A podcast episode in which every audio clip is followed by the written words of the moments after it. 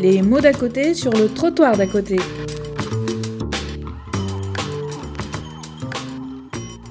Je vais d'abord euh, redonner la parole à, Pascal Plantard pour que vous puissiez euh, analyser avec nous quelles sont les, causes finalement de cette fracture numérique, qu'est-ce qu'on entend par là, et puis quelles sont les façons euh, possibles à la fois de la prévenir et aussi d'y remédier.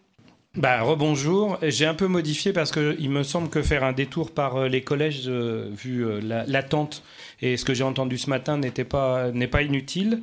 Puis je vais essayer de faire plus court, de manière peut-être à répondre à plus de questions, parce que euh, j'entends des choses et je trouve que c'est très intéressant quand ça frictionne. Alors, allons-y. La fracture numérique, c'est quoi? Eh ben, L'avantage quand on fait de l'anthropologie des, des, technologies, c'est qu'on a accès à des, à des, archives immédiatement. Donc la fracture numérique, euh, Digital Divide euh, en anglais, c'est assez simple. Je vous rappelle, 1992, on libère le web et en 96, notre, euh, enfin, le président des États-Unis, Bill Clinton, nous, nous raconte immédiatement qu'on ne peut pas laisser des jeunes de l'autre côté de la fracture numérique. Je vous donne pas euh, tout de suite les chiffres du taux d'équipement en 96, y compris des États-Unis, mais quand même, on peut tout de même se poser la question de comment, au début du siècle, alors que 0,0 1% de la population euh, possédait une voiture, pourquoi on ne s'est pas posé euh, euh, immédiatement la question de la fracture automobile, voyez? Eh bien, ça veut dire quoi? Ça veut dire qu'immédiatement, on va cheviller cet nouvel âge des technologies qu'est l'Internet par une idéologie un peu totalitaire d'un Internet global pour tout et pour tous, avec l'idée que finalement la fracture numérique, c'est la, fracture sociale, enchaînée immédiatement par un certain nombre de discours pour les travailleurs sociaux qui ont fait des études. Est-ce que quelqu'un d'entre vous euh, se rappelle du moindre... Oui, des études de travail social, c'est ça que je voulais dire. Ah, ah bah, Est-ce que quelqu'un d'entre vous se rappelle euh, d'un seul chercheur ayant utilisé euh, pour des processus d'exclusion, d'insertion, etc., le terme de fracture avant les années 90 Ne cherchez pas, j'ai cherché parce que j'ai écrit un bouquin dessus. Il n'y en a pas, en fait. C'est clairement Digital Divide et fracture numérique.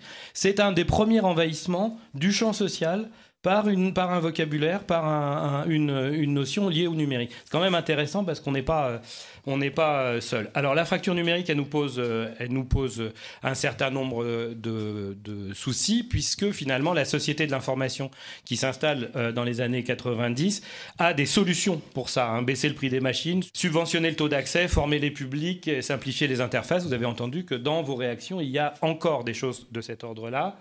Elle a juste un un problème de validité, c'est que, un, euh, je vous ai raconté ce matin l'importance de la socialisation, donc de l'histoire des technologies. On ne peut pas regarder nos 17% d'aujourd'hui à la manière des 90% euh, d'il y a 15 ans. Enfin, clairement, ce ne sont pas ni les mêmes personnes, euh, ni les mêmes problématiques, ni les mêmes territoires. Deuxième écueil, la question des niveaux.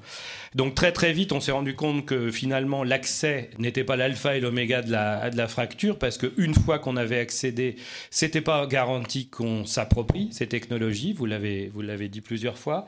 Ensuite, c'était pas du tout garanti qu'on ait euh, des usages au sens des usages larges, des pratiques euh, différenciées. Ensuite, c'était pas du tout garanti que les informations que nous euh, que nous récupérons dans ces pratiques numériques, on peut les interpréter, on va dire de manière distanciée, de manière un peu, un peu citoyenne et, autonome. Et ensuite, c'est pas du tout évident non plus que cette interprétation des informations puisse être transposée dans d'autres champs. Je pense à l'apprentissage, je pense à l'insertion professionnelle, je pense au travail tout simplement. Bilan des courses que je suis en train de vous raconter, c'est que globalement, la fracture numérique est une notion idéologique chevillée au projet de l'Internet mondial. Cette euh, notion a plutôt tendance à polluer le débat qu'à nous, euh, qu'à nous servir. Il serait effectivement plus intéressant de parler des inégalités, de parler des exclusions et ensuite des opportunités. C'est tout le débat qui va me mener à, aborder avec vous la question de euh, l'inclusion. Deuxième euh, phénomène euh, important, deuxième notion très importante, ça a été dit ce matin euh, auprès par rapport au, public handicapé et âgé, puisqu'évidemment je vais, je vais répondre à la question sur la génération Y dans, le, dans le, la continuité de mon, mon exposé. Ça nous a beaucoup préoccupé cette histoire de fracture. Comment on qualifie finalement les inégalités sans ne faire que des tableaux sombres et noirs de gens très exclus, en essayant quand même de voir ces questions de potentialité, etc.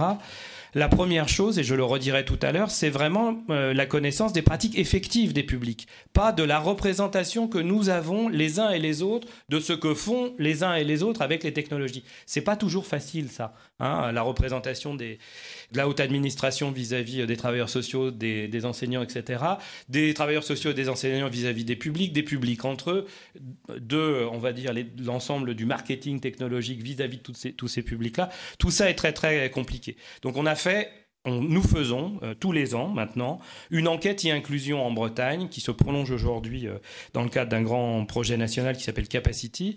Euh, on fait une enquête et inclusion, c'est-à-dire qu'on essaye d'observer qui sont les non-usagers et pourquoi ils, ils n'utilisent pas les technologies. Ce qui résonne bien avec un ensemble de choses que j'ai entendues ce matin, c'est qu'effectivement, il reste encore des personnes âgées, il reste encore des travailleurs pauvres, il reste encore des bénéficiaires des BINUA sociaux, il reste la population SDF, etc., etc. Certes, mais massivement, 65% des non-internautes bretons interrogés nous ont dit qu'ils n'utilisaient pas les technologies parce qu'ils se sentaient isolés socialement. Ça regroupe ces questions-là. On peut être âgé, et avoir euh, des enfants, des petits-enfants, un environnement et finalement utiliser les technologies. Comme on peut être jeune en centre urbain et étudiant, on a, on a des situations, et être en position de décrocheur à la fois du, euh, euh, du système universitaire, mais aussi des technologies. Et ça, ça pose des questions d'une autre nature que celle de la fracture numérique. C'est-à-dire que si on veut travailler là-dessus, c'est sur l'isolement qu'il faut travailler. Alors, on a plein de déclinaisons, on a en particulier étudié les familles monoparentales qui se retrouvent en conflit avec tout un tas de représentations.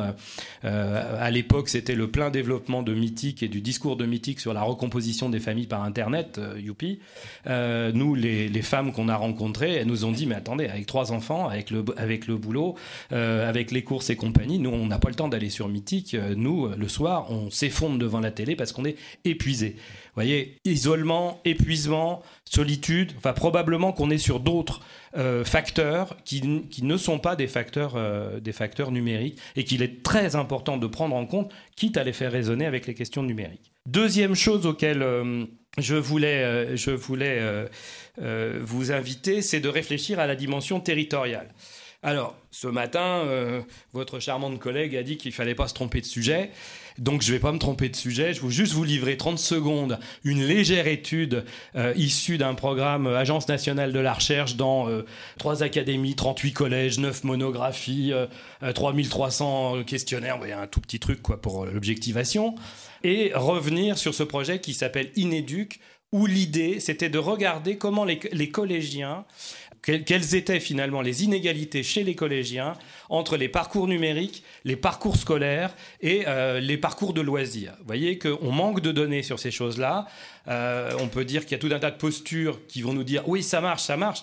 La réponse que j'ai, moi, c'est ça marche dans certaines situations, dans certains contextes, et que pour avoir des données générales, on est, euh, on est quand même en difficulté. Tout ça est documenté, il y a eu plusieurs articles et un bouquin en préparation là. Et puis un article dans le dossier. Et un article dans le dossier sur Inéduc, je pense. Alors, juste pour vous donner les informations qui vous intéressent le plus. Les trois parcours chez les collégiens sont intimement corrélés. C'est-à-dire qu'en gros, les collégiens de l'hypercentre euh, ayant euh, énormément euh, de loisirs et ayant des bons résultats scolaires sont de grands pratiquants du numérique. Alors là, je vous fais un sacré, c'est une sacrée découverte. N'empêche que la corrélation entre les trois n'était pas vraiment démontrée. Là, on a une, on a une vraie démonstration. Par contre, quand on rentre dans les taux d'équipement, quand on rentre dans les quartiers, on se rend compte que finalement, les enfants des classes populaires ont souvent tendance à être plus équipés que les enfants des classes euh, des upper class. Pourquoi ils sont plus équipés? Parce que en général, il y a un dessaisissement parental. Je déteste le mot de démission. Alors euh, que ce soit clair, hein, il ne s'agit pas de démission parentale. Quand je parle d'un dessaisissement parental, ça veut dire qu'en gros, une catégorie de parents serait plus sensible au discours du marketing euh, technologique et laisserait cette histoire de génération Y, euh, de les jeunes sont tombés dedans quand ils étaient petits, c'est ce que j'appelle le complexe d'Obélix, je vais revenir euh, dessus, plus à portée de leurs enfants. Ça veut dire qu'il y a un transfert de la responsabilité parentale sur le numérique vis à -vis des adolescents. Et en gros, des, parents qui ont eu du mal à résister à la télévision quand ils étaient petits, qui ont du mal à résister à la dernière console de jeu à Noël, assez rapidement équipent leurs enfants euh, de manière plus précoce et plus, euh, rapide euh, vis-à-vis avec des technologies numériques. Ce qu'on a constaté aussi, c'est qu'il y a une vraie différence entre les familles populaires et les upper class au niveau de la localisation dans la, dans la maison. Il y a tout un tas de familles qui arrivent encore à résister avec un ordinateur central ou dans un bureau qui serait sous la dépendance des parents et qu'on constate des taux d'équipement et des taux d'usage de la télévision et des ordinateurs et des consoles de jeux en chambre plus importantes dans les classes populaires que dans les classes, euh, dans les upper classes. Tout cela s'installe dans un registre territorial très différencié. Nos chiffres démontrent une vraie différence entre l'ultra-rural profond, urbain en général, en zone blanche pas connectée, etc., et les hypercentres. Dès qu'on rentre dans la zone qui peut-être vous intéresse le plus, c'est-à-dire le périurbain, on a des fragmentations de territoire qui doivent moduler tout ce que je viens de vous raconter. C'est-à-dire qu'en gros, c'est vrai globalement à l'échelle des trois académies, dès qu'on rentre sur un territoire, il y a des dispositifs d'accompagnement parentaux, il y a des dynamiques pédagogiques dans les collèges qui peuvent compenser ça dans le dialogue avec les parents, et que ça, on l'a observé presque à l'échelle de la barre d'immeuble, c'est-à-dire qu'en gros, euh, aujourd'hui, la notion de quartier est probablement plus très opératoire quand il s'agit de politique de la ville ou de politique euh, euh, numérique. Il faut rentrer en dessous. On est en train d'essayer de développer une notion qui s'appelle les bassins de vie. Et c'est quelque chose de très, très, très important puisque finalement, il y a des concentrations de problématiques sociales, psychologiques, d'emploi, etc., qui peuvent être réduits à des espaces géographiquement tout petits, alors que globalement, on peut établir une politique un peu, un peu général sur de grands espaces plutôt homogènes. Deuxième euh, partie, je débouche sur euh, mon histoire de génération Y, puisque je pense que c'est important d'en parler. Je vais peut-être pas tout vous, tout vous citer, mais je pense qu'il y a des choses qui vont vous intéresser. Je vais vous parler de mes apprentis boulangers, je vais vous parler des Fab Labs et je vais vous parler du travail sur les SDF. Alors, mes apprentis boulangers. Il y a deux ans, on a fait un travail sur les lycéens du centre-ville de Rennes et sur les, collégiens, les lycéens des lycées professionnels de la périphérie rennaise. Les lycéens du centre-ville, c'est euh, la petite poussette de Michel Serres, vous savez, les, entretiens, euh, les entretiens dans le 5e arrondissement de Paris avec sa petite fille. Bref, hyper connectés. Euh, je vais prendre juste Facebook. Ils utilisent Facebook pour tout faire. C'est-à-dire qu'ils utilisent Facebook autant pour préparer un dossier que pour préparer leur sortie, que pour rentrer dans, dans, euh, enfin, dans une, communication un peu, un peu fluide. J'aime beaucoup euh, les apprentis boulangers parce que au moins ils nous font la chaîne complète. Vous savez euh, ce que je vous ai raconté ce matin, la, la dimension symbolique du numérique. Alors qu'est-ce qu'ils nous racontent nos apprentis boulangers sur Facebook? Bah, Ils nous ont dit simplement euh, nous, c'est simple, hein, Facebook, on l'ouvre le vendredi soir pour aller euh, pécho de la zouze et organiser notre soirée à teaser. Vous avez compris, ça marche aussi en banlieue ou bon, voilà, c'est pas que du bas bronton. On l'éteint, on met nos photos euh, le dimanche, et puis c'est tout. Vous voyez bien que pour faire ça, on n'a pas forcément besoin d'un ordinateur, un smartphone suffit. Mais vous voyez bien en même temps que la petite poussette de Michel Serres est une image de la génération Y et que, euh, en gros, à poil à boire des coups euh, et à faire la fiesta le samedi soir, c'est l'autre image de la, de la génération Y. Vous voyez les images que nous, nous, que nous avons de l'adolescence aujourd'hui sont très contrastées et comme par hasard, les adolescents dans des territoires particuliers ayant des capitaux sociaux, culturels, etc. différenciés, se confortent à l'un ou, à l'autre. Alors quand vous faites des entretiens ensuite avec les enseignants des lycées professionnels et qui vous disent, bah, comment dire, pour aller sur euh, l'ENT, faire les exercices de français avec ces, avec ces jeunes-là, on a un petit peu de mal. Oui, on a clairement un petit peu de mal qu'avec euh, qu'avec les, études, avec, euh, les lycéens du centre-ville. Quand vous rajoutez là-dessus, on a fait des entretiens avec les apprentis, avec les maîtres boulangers, que dans euh, le discours des maîtres boulangers, le euh, numérique, c'est un ennui. C'est pas leur métier. Leur métier, c'est de faire du pain la nuit. Et les chambres de commerce les obligent à euh, faire des comptabilités, etc. Vous avez toute une chaîne symbolique qui fait que ces jeunes sont à la fois de la génération Y mais complètement euh, euh, à une frontière de cette génération où vous voyez bien que ça va être plus difficile de se retrouver dans des littératies numériques, d'en faire quelque chose, etc. Là encore, je ne juge pas, c'est des, travaux de, recherche qui nous permettent de contextualiser finalement les environnements qui vont ou non favoriser bah, ces euh, changements de groupes sociaux, ces apprentissages, etc. Deuxième euh, sujet, les Fab Labs. Alors j'en ai juste parlé euh, ce matin. L'expérience vient du Fab Lab de la Belle de Mai. Vous rappelez ce que c'est? Alors un Fab Lab, c'est une c'est une euh, invention très récente entre guillemets, même si les ateliers de fabrication numérique étaient plus anciens. Euh, qui vient du, d'Amérique du Nord, particulièrement du MIT, où on propose à, des publics de faire de la fabrication numérique. Euh, de, le, symbole du Fab Lab, c'est l'imprimante 3D, vous savez, où on répare des choses. L'autre symbole, c'est la carte Arduino, où on, où on programme des choses. Le sujet est très intéressant, ça nous fait rentrer de nouveau dans, ce que je vous ai raconté ce matin autour du bricolage technologique, et là presque au sens euh, fort du terme, on pourrait dire que beaucoup de garages de nos grands anciens étaient des Fab Labs, hein. on, fait, on fait des choses, on récupère des choses, donc il y a une philosophie très sympa là-dedans, évidemment il y a pas mal de médiateurs numériques, euh, un peu geeks qui sont lancés, euh, sont lancés là-dedans. Euh, et je trouve ça intéressant. On essaye de suivre le, projet, enfin les différentes expérimentations à l'échelle, à l'échelle régionale et dans certaines, certains spots. mais ce qui va être vraiment intéressant, c'est finalement comment on peut, à partir de ces espaces-là, en faire quelque chose qui soit vraiment intéressant. L'expérience, c'est euh, des médiateurs numériques qui ont euh, accueilli des gamins. Alors, on est un peu dans la période, la grande école du numérique, etc. À la Belle de Mai, ils se sont rendus compte que ces gamins avaient des compétences euh, numériques extraordinaires, qu'ils programmaient, qu'ils avaient fait des machines à produire du son, des micro-robots, des tout, tout, un tas de trucs. On est à la Belle de Mai. Hein. Je ne sais pas si euh, vous vous situez, la Belle de Mai est le quartier le plus pauvre d'Europe. C'est un quartier français à Marseille qui est à la frontière des, quartiers nord. On est vraiment dans un sujet, euh, un sujet vraiment intéressant.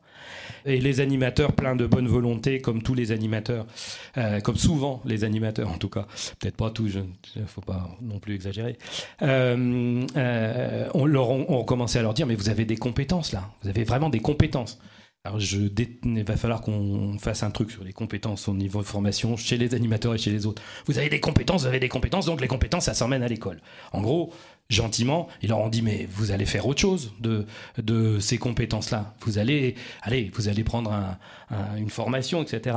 Tous les gamins ont disparu, c'est-à-dire de l'activité elle-même. Hein. Ils étaient là, ils, ont, ils sont partis, et euh, évidemment on leur proposait d'intégrer une filière informatique, euh, un BTS de, de réseau, etc. Dans leur tête, ils n'avaient pas la légitimité pour aller là-bas. Ce qu'ils faisaient, c'était du jeu. Ils étaient en train de jouer avec des animateurs à monter des robots, comme ils jouent à recomposer des scooters, si vous voyez de quoi je parle. Certaines compétences ne sont beaucoup plus euh, contextuelles qu'on le croit. Et euh, je sais plus qui disait, c'est pas comme le vélo. Euh, effectivement, c'est toi qui disais ça, je crois. Effectivement, c'est beaucoup plus complexe que ça.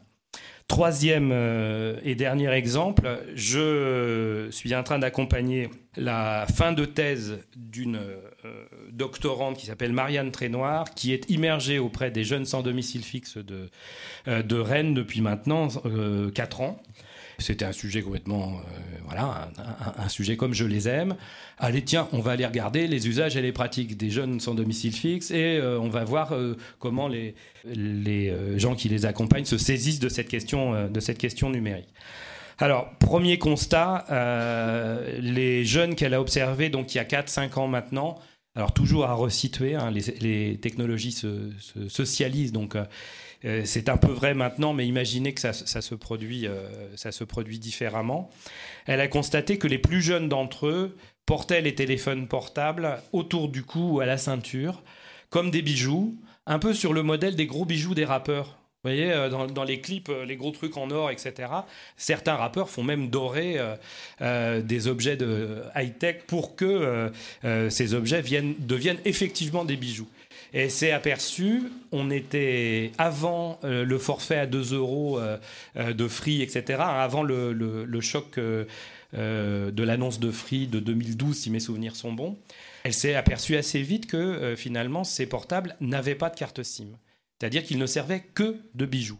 Alors elle leur a demandé, mais pourquoi vous les portez? Ils lui ont répondu, pour rester jeune. C'est-à-dire qu'on est vraiment dans cet usage de la technologie ultra symbolique. Je vous ai parlé de la dimension symbolique, elle est présente partout. Certains jeunes en situation d'extrême précarité, en situation très difficile, peuvent mettre peuvent même rajouter ça. Nous, on fait le corrélatif en ce moment avec les suréquipements euh, des élèves de SECPA en smartphone, puisque là, euh, sur nos, derniers travaux, on est, on est vraiment là-dessus. Vous voyez qu'il y a cette fonction bijou-là, et que ce bijou n'est pas à prendre à la légère, puisque Marianne développe euh, un type d'ethnographie très sensible sur lequel j'essaye d'accompagner mes doctorants et mes, étudiants, c'est-à-dire elle se promène avec eux.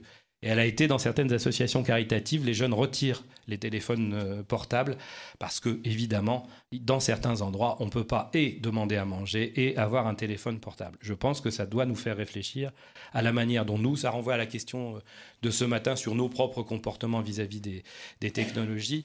Oui, mais appréhendons ça avec la complexité que ça représente. Pour certains, c'est des bijoux, et pour d'autres, ça sera des machines distanciées, mais le chemin de, distanciation euh, et d'appropriation, les chemins de, distanciation et d'appropriation ne, sont pas, euh, ne sont pas homogènes pour tout le monde. Deuxième euh, focale, hein, je, vais, vite parce que vous imaginez que c'est des travaux quand même assez riches. deuxième focale là-dessus, ce que je, je, reviendrai dessus, ce que moi j'appelle le pouvoir de dévoilement des technologies, qui renvoie à ce que je vous ai raconté ce matin sur le fait social total.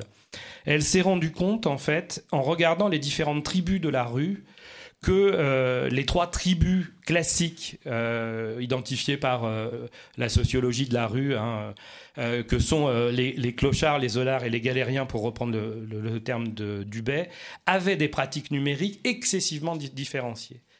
du côté des clochards, aucune pratique numérique si ce n'est la, petite radio éventuelle, etc. Vous voyez le type de situation, sidération, problème psychique, problème d'alcool, etc., etc on va dire, euh, regardons, euh, enfin ça fait partie des, publics anumériques, mais qu'il faut traiter d'une autre manière. Euh, du côté, euh, on va dire, zonard et punk à chien, la grande découverte. Si vous avez envie, mais je présume que certains doivent le savoir, si vous avez envie d'apprendre à nourrir avec de bonnes croquettes une tribu de chiens, euh, allez sur le web. Si vous avez envie de parcourir la France, c'était assez pénible quand je faisais des, des, des, colloques avec, avec Marianne en, en, Bretagne, parce qu'elle connaissait certains des jeunes qui logeaient dans les centres des congrès sur la côte l'été. Ce que je suis en train de vous raconter, c'est qu'ils ont une socialisation entre eux. Je pense que vous le savez. Ils ont une socialisation de, entre guillemets de tribus. Euh, ils ont des codes. Ils ont une manière de faire respecter euh, des espaces, euh, des squats, etc., etc. Donc c'est une socialisation différente de la nôtre, certes, mais c'est une socialisation. Et en fait, elle se traduit sur le web de manière absolument incroyable. Il y a même euh, quelqu'un qui en est devenu très célèbre, qui s'appelle Albert Lapanthère, qui a euh, décrit sur le web euh, son, son trajet autour du monde. Donc on est vraiment dans, vous savez, presque cette revendication antisociale, clochard céleste. On est dans cette, dans cette revendication-là. Juste petit détail, Marianne a eu accès à leur compte Facebook vous savez qu'ils lâchent très très rarement, voire quasiment jamais, leur véritable identité euh, sur, euh, aux travailleurs sociaux euh, dans les dispositifs institutionnels, sur leur compte Facebook. En général, ils en ont plusieurs, mais il y a toujours un compte Facebook où il y a leur nom et leur prénom. C'est des comptes Facebook qui sont destinés à leur famille. S'il reste une famille, si un jour quelque part, etc. Vous voyez, on est quand même sur des processus qui sont très très intéressants. troisième catégorie, donc les galériens. Je pense que vous voyez à quelle catégorie ça renvoie en reprenant les, travaux de Dubay. Donc en général, rupture familiale importante, passage par l'éducation spécialisée, euh, décrochage socio-scolaire très très important et euh, désocialisation euh, violente. c'est l'une des tribus de la rue qui veut se rendre invisible. Donc en, gros, elle se rend invisible en ne partageant pas, on va dire, les, rituels, les espaces avec, avec les, les zonards, en masquant, en essayant d'être quand même bien habillés, etc., etc. Vous savez que c'est aussi des gamins qui sont excessivement fragiles sur le plan psychologique, donc il y a aussi beaucoup de passages à l'acte, etc. Ce qu'on a constaté, c'est qu'effectivement, c'est la tranche de population qui, comment dire, cumule euh, à la fois les passages à l'acte et, les, actes de délinquance et, les difficultés euh, de socialisation qui renvoient à des, euh, acting out très importants, sur le web aussi. C'est-à-dire que c'est ceux qui peuvent se mettre à pratiquer les, films, les films de torture, les films d'agression, etc., etc ce qu'on ne trouve quasiment, euh, Marianne n'a jamais trouvé, moi j'ai pas de données non plus, ce qu'on trouve absolument pas dans la catégorie euh, des zonards. Alors ce que je suis en train de vous dire, c'est qu'en gros, je pense que euh, il faut traiter complètement différemment la question des SDF classiques, etc. Que les zonards n'ont absolument pas besoin de nous. Hein, on peut prendre en compte ça, mais ils vivent leur vie, ils se débrouillent. Par contre, du côté des galériens, alors je sais que des clubs de prévention font ça, je sais qu'il y a pas mal de, travailleurs sociaux, il y a des centres sociaux, il y a un certain nombre d'associations qui font ça. Euh, euh, là, clairement, les pratiques numériques des jeunes, euh, des jeunes galériens, on a intérêt à s'en saisir et de manière, de manière importante. Je fais un lien avec nos pratiques, et là c'est du tout frais, je fais un lien avec, avec nos pratiques sur les SECPA et le, et le décrochage euh, scolaire. J'anime, euh, puisque je peux pas être sur le terrain tout le temps, j'anime ce qu'on appelle des profs labs, qui sont donc des, des groupes d'analyse de pratiques, comme les travailleurs sociaux ont, pu en faire, mais avec, euh, on va dire, la petite plus-value intellectuelle, entre, entre guillemets, dans des établissements où mes jeunes, enfin c'est soit des étudiants, soit des doctorants, sont implantés. Donc j'y vais une fois de temps en temps, et petit à petit, on voit que la parole des enseignants se libère, et ils commencent à décrire des, processus en entendant ce que je raconte, ils changent leur regard. Vous savez, on est un peu dans des logiques de recherche coopérative, de recherche-action.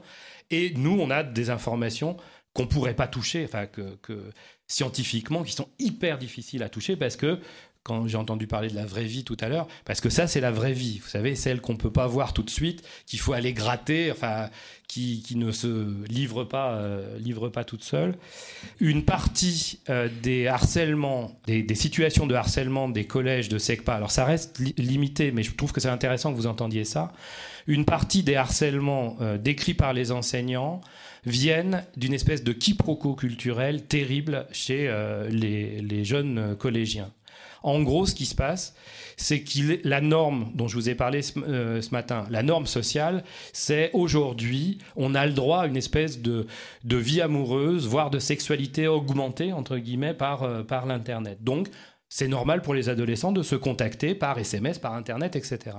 Il s'avère que certains, alors je renvoie un petit peu à mes apprentis boulangers euh, et leur pécho de la zouze, là, il s'avère que certains jeunes testent ça auprès des filles et que évidemment avec euh, trois mots de vocabulaire, 26 euh, fautes et euh, trois gros mots, c'est moins facile qu'avec un vocabulaire complet sur lequel on peut éventuellement entretenir un début de relation un peu respectueuse avec une jeune fille. Bilan des courses, ils se font tacler.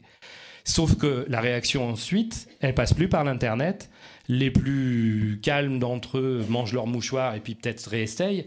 Les plus, euh, les moins calmes euh, d'entre eux vont directement voir la fille et lui, lui tapent dessus. Donc euh, ça c'est de la live. Hein, c'est des descriptions qui nous permettent quand même de regarder les, les situations de harcèlement avec un autre regard. C'est-à-dire que si on travaillait sur capital culturel, sur éducation A, etc., etc. Ça renvoie à l'éducation au genre, etc mais aussi à l'éducation technologique. On ne s'exprime pas euh, de manière violente euh, sur Internet parce qu'on ne s'exprime pas de manière violente euh, dans la vie.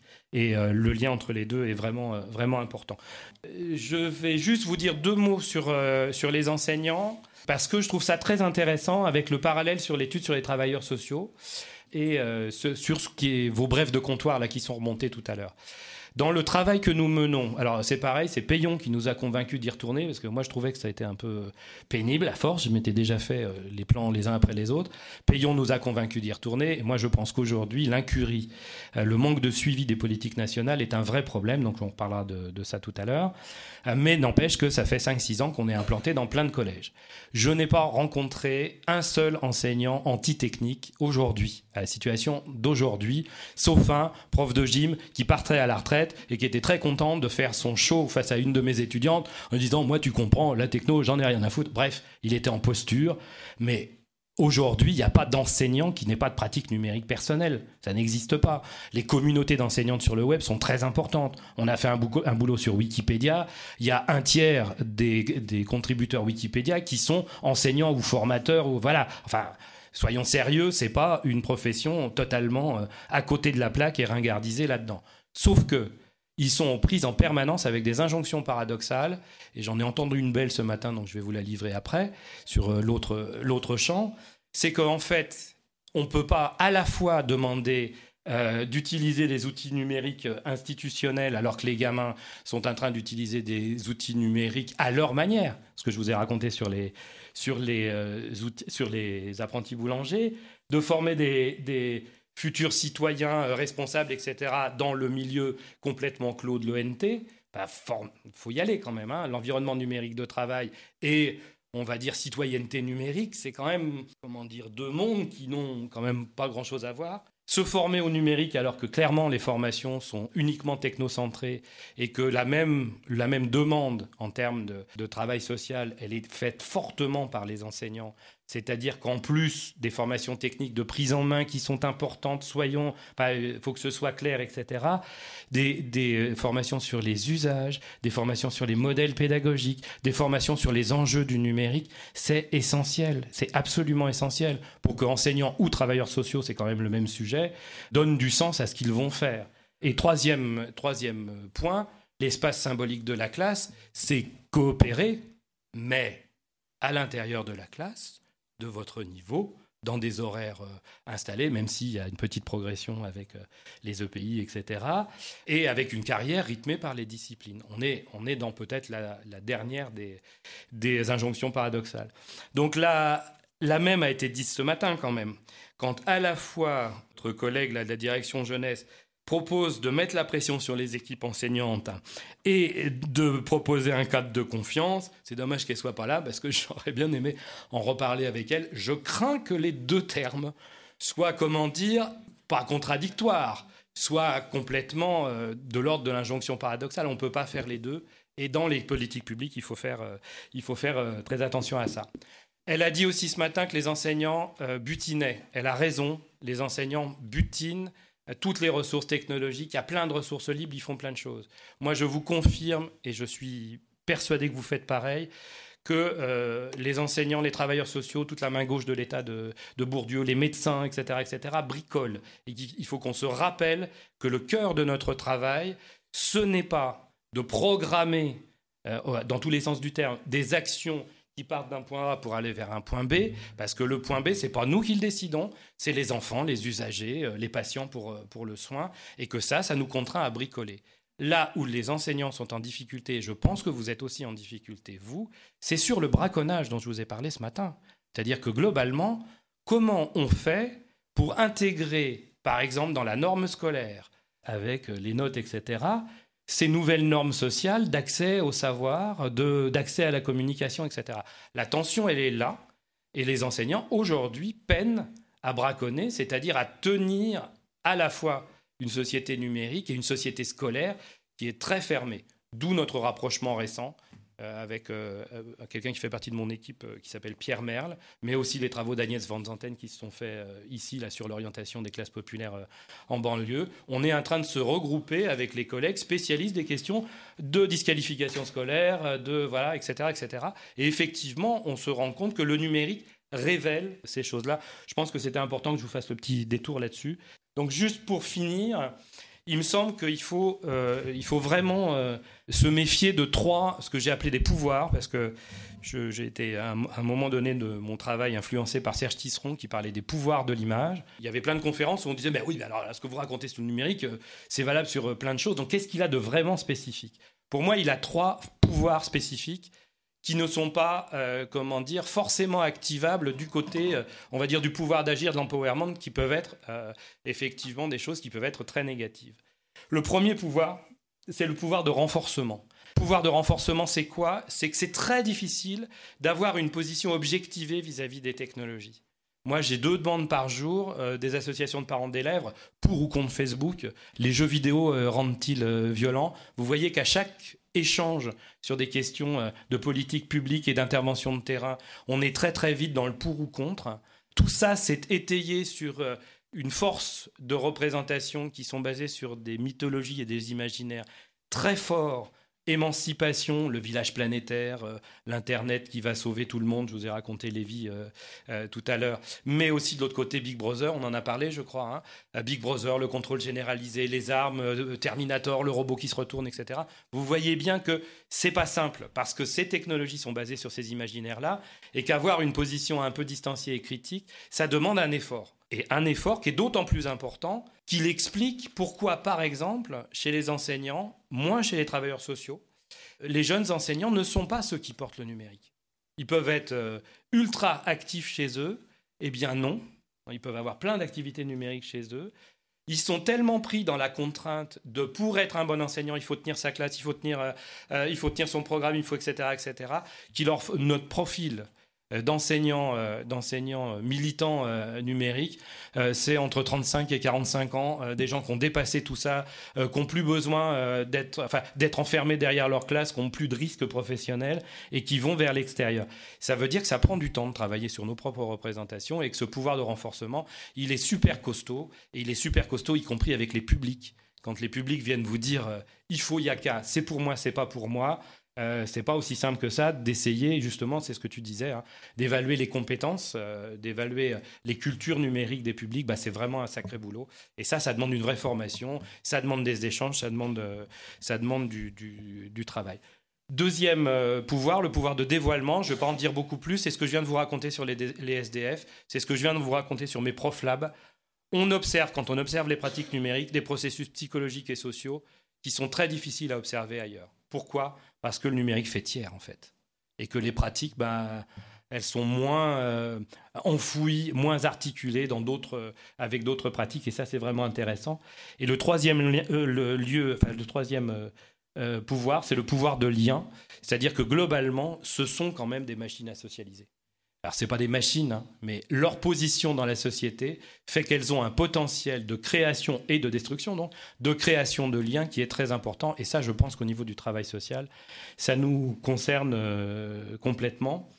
Je conclus sur un dernier mot. On est sur un gros programme qui s'appelle Capacity, euh, où on va essayer d'identifier le pouvoir d'agir, la répartition du pouvoir d'agir avec le numérique dans, euh, dans la, auprès de la population mais aussi en fonction de la capacité des territoires à se mobiliser, à se mobiliser sur le pouvoir d'agir. Et notre premier, mais vraiment notre première conclusion, on est à un an et demi de boulot, mais vous imaginez que ça s'assoit aussi sur les travaux antérieurs, c'est que de toute façon, il y a un, il y a un incontournable là-dessus. Votre euh, directrice euh, générale adjointe a, cité ça tout à l'heure euh, comme la concurrence Agnès Van Zanten, par exemple, lorsqu'elle parle d'academia, des, services d'aide à l'insertion, etc., elle parle de, la force du marché. D'autres parlent d'educational business, de social business, etc. Clairement, l'empowerment des Californiens ne marchera pas chez nous. L'empowerment à la française, il est absolument lié à la fluidité euh, du débat démocratique, à l'augmentation euh, euh, du, fonctionnement démocratique, etc. Et, ça, c'est vraiment un sujet très important pour l'intervention sociale et le travail social. Merci.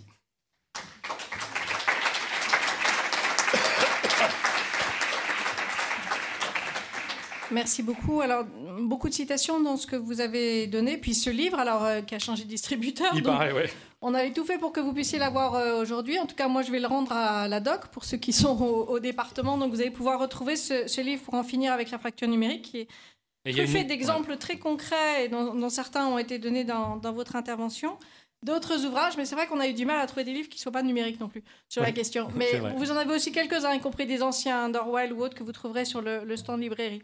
Et puis les références y seront aussi, et puis les références euh, qu'on remettra aussi dans, les actes de la journée. Moi, je voudrais quand même revenir sur, euh, sur deux points. C'est qu'en fait, la, question qui était euh, comment finir avec la fracture numérique ou comment la prévenir, vous avez parlé finalement de traiter de la question de, de l'isolement, mhm. de l'environnement, de l'éducation technologique aux usages Et puis un mot que vous n'avez pas prononcé, mais moi j'entendais quand même, qui était finalement toute cette fonction symbolique, c'est aussi une fonction identitaire. Oui, c'est pas un mot que vous avez prononcé, donc je ne sais pas si c'est volontaire ou quoi. Oui. Mais oui toute la question de l'objectivation, de sortir de cette, euh, de cette débauche de représentation très très contrastée, ça demande à être, euh, à être vigilant sur son vocabulaire.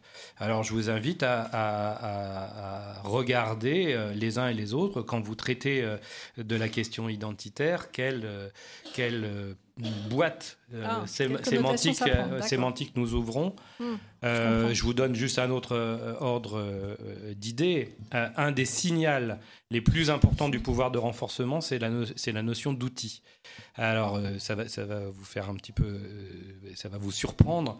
La plupart du temps, quand les, les, intervenants ou les, personnes disent, mais le numérique, c'est qu'un outil, en général, ils sont en plein dans le, dans le pouvoir de, de renforcement. Nous, conceptuellement, on préfère dire que c'est un instrument et c'est pas euh, d'hier. C'est ça ne s'applique pas que à l'informatique. C'est-à-dire que le roi Gourand et les autres déjà décrivaient qu'il faut une représentation de la fonction pour bel et bien construire une machine, même si cette machine, c'est une bêche. Mmh. Hein, voilà.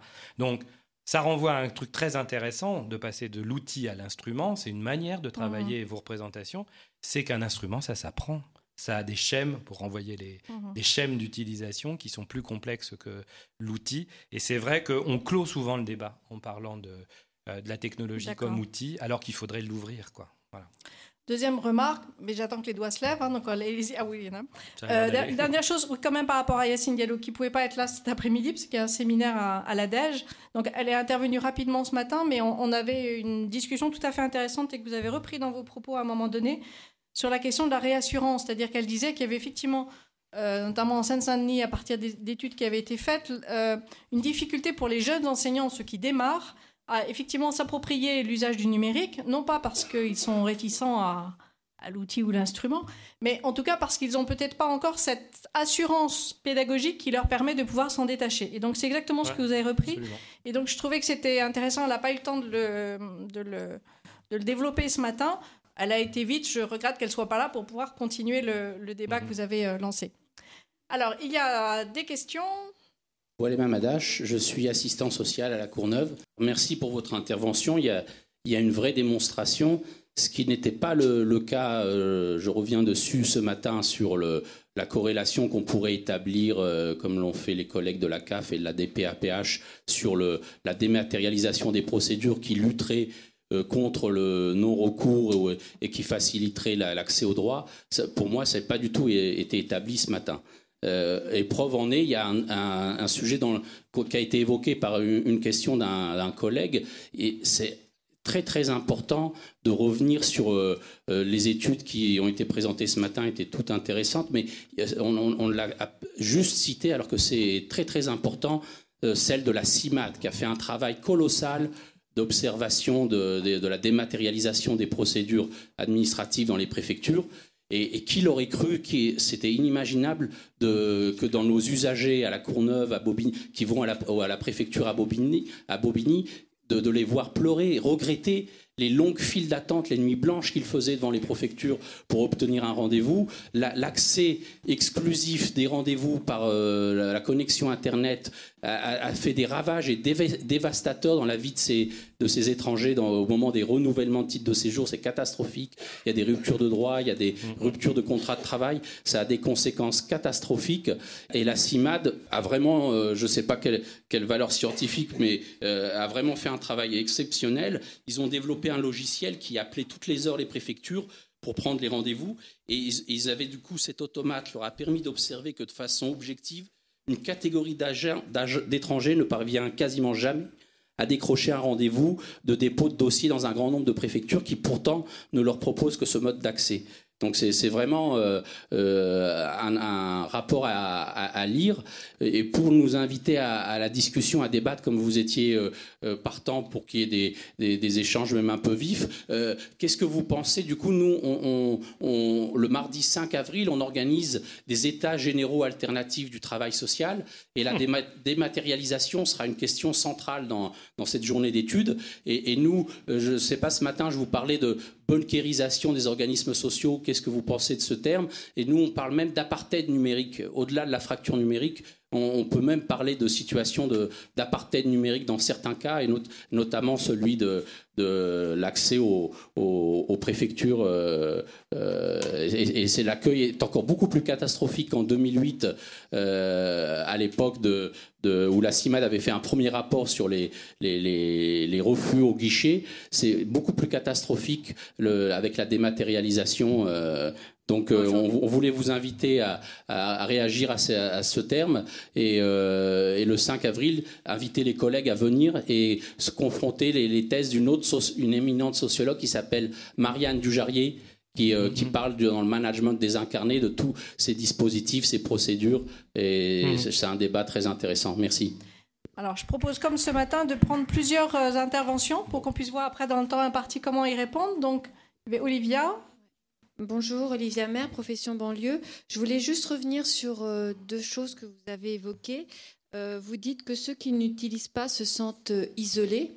Et je me demandais si effectivement le, fait d'aller, si on fait tout sur Internet chez, soi, on a d'autant moins de contacts que si on va dans un lieu où on va rencontrer d'autres personnes et, pouvoir discuter, même si c'est sur un problème. Et ça, c'est à mettre en lien avec ce que vous avez dit que le, numérique pouvait être facteur de lien, donc mmh, euh, mmh, mmh. ce que vous avez dit en... Ce paradoxe. Voilà. Et la deuxième chose aussi, euh, je suis euh, un peu hostile au terme d'émission des parents. Là, vous avez parlé de dessaisissement parental, mais je voulais je me demandais aussi si euh, les parents n'investissaient pas autant dans, ces objets euh, numériques pour que leurs enfants ne soient pas, euh, enfin, fassent partie, enfin, donnent l'impression d'être comme les autres et fassent partie, comme vous avez dit, comme il y en a un qui a dit rester jeune et peut-être rester, rester en lien avec. Mmh.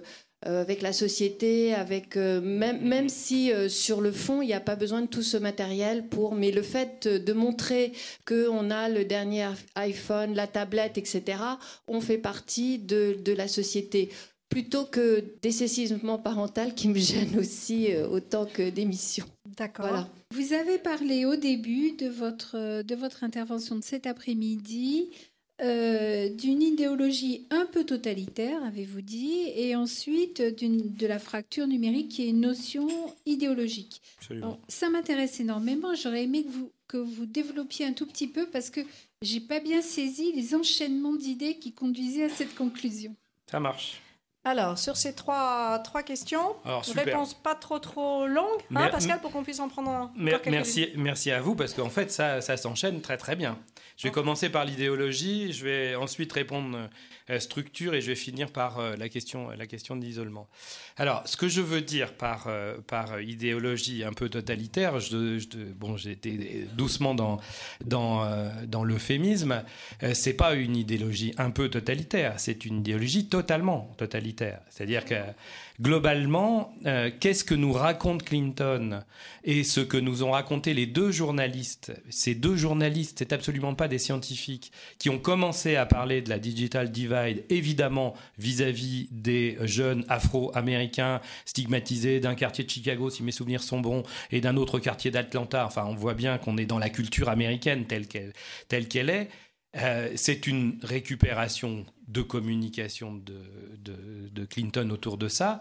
Et ce qu'ils nous disent, c'est l'Internet va soigner, la même chose que ce que je vous racontais sur Lévi, euh, euh, l'Internet va soigner la misère du monde voyez bien qu'après 25 ans euh, de, déploiement global de l'Internet, il est quand même temps de regarder les choses en face.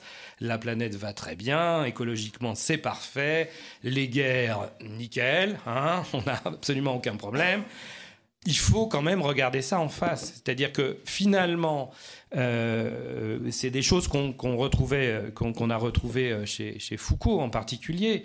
Finalement, les, idéologies structurantes du, du, 19e ne nous ont pas permis de lire ce monde à la fin du 20e siècle. Et il faut qu'on change notre mode de regard sur le monde. Aujourd'hui, je ne crois absolument pas à, une, euh, à, un complot, euh, à la théorie du complot international des GAFA, etc. Non, nos amis californiens sont bien trop occupés à jouer entre eux avec des milliards de dollars euh, automatiques que de s'occuper de l'état du monde.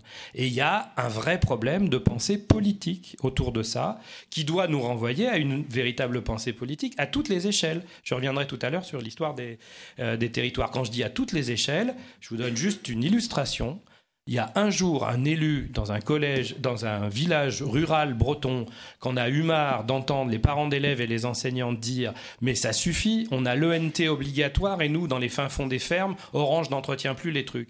L'élu, il est monté sur la table, il a râlé un grand coup, il a mobilisé tout son territoire et ils ont filé des clés 3G aux, euh, euh, gamins.